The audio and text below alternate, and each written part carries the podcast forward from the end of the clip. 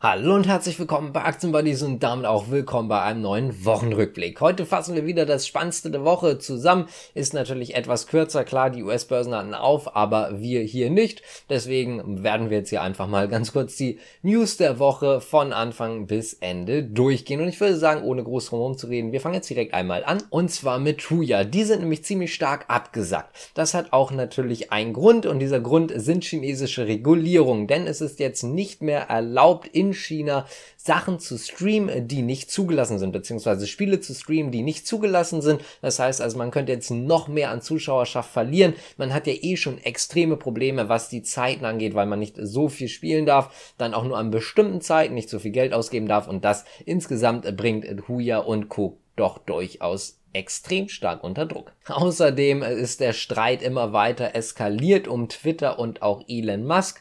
Da ist es einfach so, dass man sehr, sehr stark versucht, sich gegen die Übernahme zu wehren. Elon Musk bereitet immer mehr darauf vor, hat im Übrigen das Geld auch für die Übernahme jetzt schon zusammenbekommen, benutzt davon knapp 15 Milliarden von seinem eigenen Geld. Dann gibt es natürlich noch Kredite und so weiter. Heißt also jetzt bald soll auch das Angebot folgen. Man hört so von Insidern, dass es irgendwann Mitte nächster bis Mitte übernächster Woche kommen soll, das erste Angebot. Außerdem eine sehr starke Nachricht von Volkswagen, denn man kann die Produktion in drei Werken in China wieder aufnehmen. Die in Changchun, da ist ja einmal unter anderem das Volkswagenwerk für Volkswagen, das Audi-Werk und das Teilewerk, die können jetzt weiterarbeiten, wenn auch nicht ganz so gut. Außerdem prüft man, wie es dann in Shanghai aussehen wird. Dann gab es noch Insiderberichte von Microsoft beziehungsweise unter anderem Microsoft, aber auch natürlich Activision Blizzard. Da geht es um die Übernahme und das sieht gerade sehr schwer aus. Laut Insidern ist das Ganze oder droht das Ganze gerade zu scheitern. Auf der einen Seite ist man zwar bei Microsoft so weit, dass man natürlich gerne das Unternehmen haben würde. Auf der anderen Seite gibt es auch immer mehr Gegenstimmen, die sagen, ah, das Image ist wirklich, wirklich schlecht.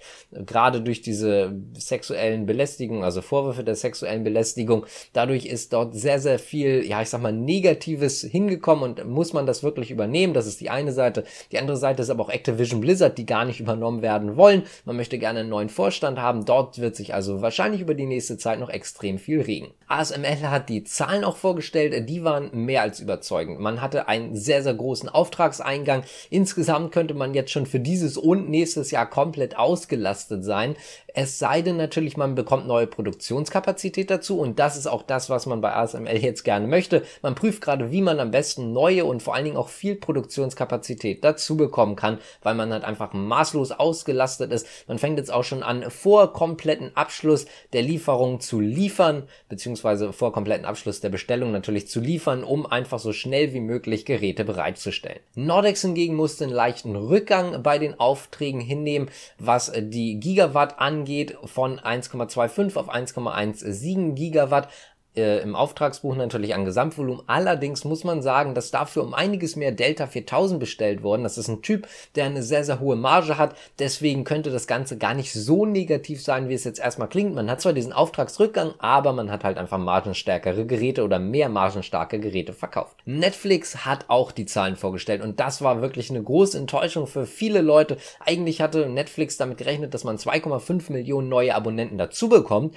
und geworden sind es tatsächlich 200 100.000 weniger. Das heißt also, man hat doch durchaus richtig Verluste hinnehmen müssen. Das ist auch seit langer, langer Zeit das erste Mal so ein wirklicher Rückgang. Und da ist Netflix natürlich doch durchaus mit ziemlich viel Schaden rausgekommen. Knapp 35 Prozent gab es dann am nächsten Tag. Also die Zahlen wurden nachbörslich vorgestellt. Außerdem hat das auch viele andere Tech-Konzerne bzw. Unternehmen deutlich unter Druck gesetzt, wie zum Beispiel Meta, die stark gefallen sind, Nvidia, AMD und so weiter, die jetzt vielleicht alle davon ausgehen, dass das Wachstum jetzt doch gar nicht so gut sein kann, Klar, dann haben wir noch die anderen Probleme, Zinsen und so weiter, da haben wir schon oft drüber gesprochen, aber das sind jetzt erstmal die neuesten Fakten, die jetzt auch die Tech-Konzerne wieder unter Druck bringen. Litauen plant außerdem wohl 120 Käufe und zwar, naja, also Einkauf, aber von 120 Radpanzern des Typs Boxer.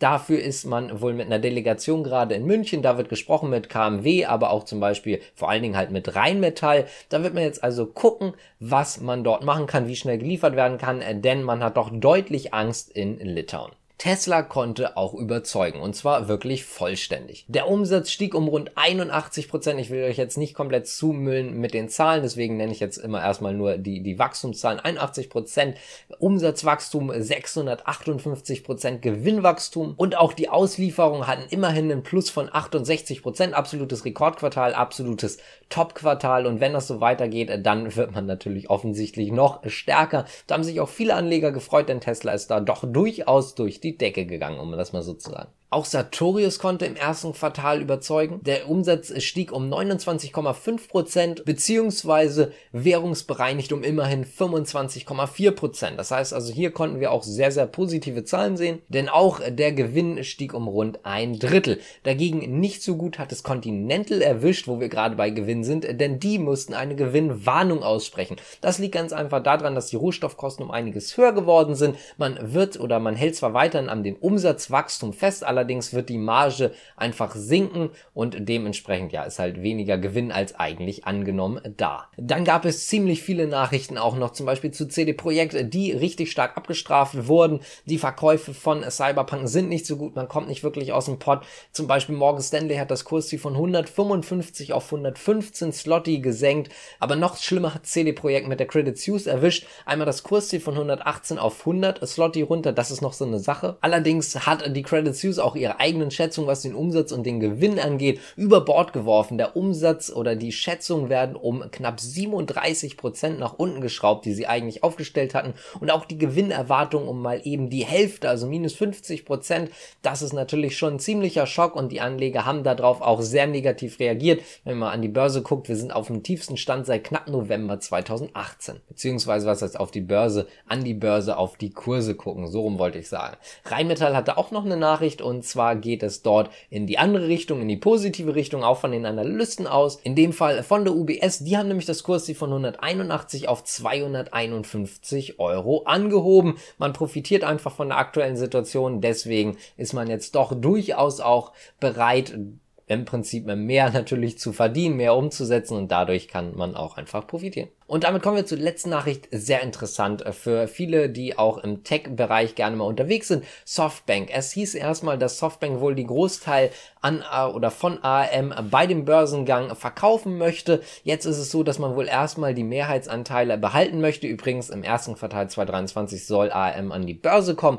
Und zwar liegt das daran, dass der Markt vielleicht gar nicht so gut ist. Da möchte man erstmal die Anteile behalten und dann später, wenn der Markt wirklich passt, für mehr Geld die Anteile verkaufen. Das geht geht zumindest aktuell aus Insiderberichten hervor. Wenn euch das Ganze gefallen hat, dann könnt ihr gerne natürlich auch liken, abonnieren, kommentieren oder wenn ihr einen Podcast hört, könnt ihr den auch mal bewerten, wenn ihr Lust habt. Würde uns auf jeden Fall alles freuen und deswegen würde ich sagen, ich bedanke mich bei euch fürs Zuschauen bzw. Zuhören. Bis zum nächsten Mal. Ciao.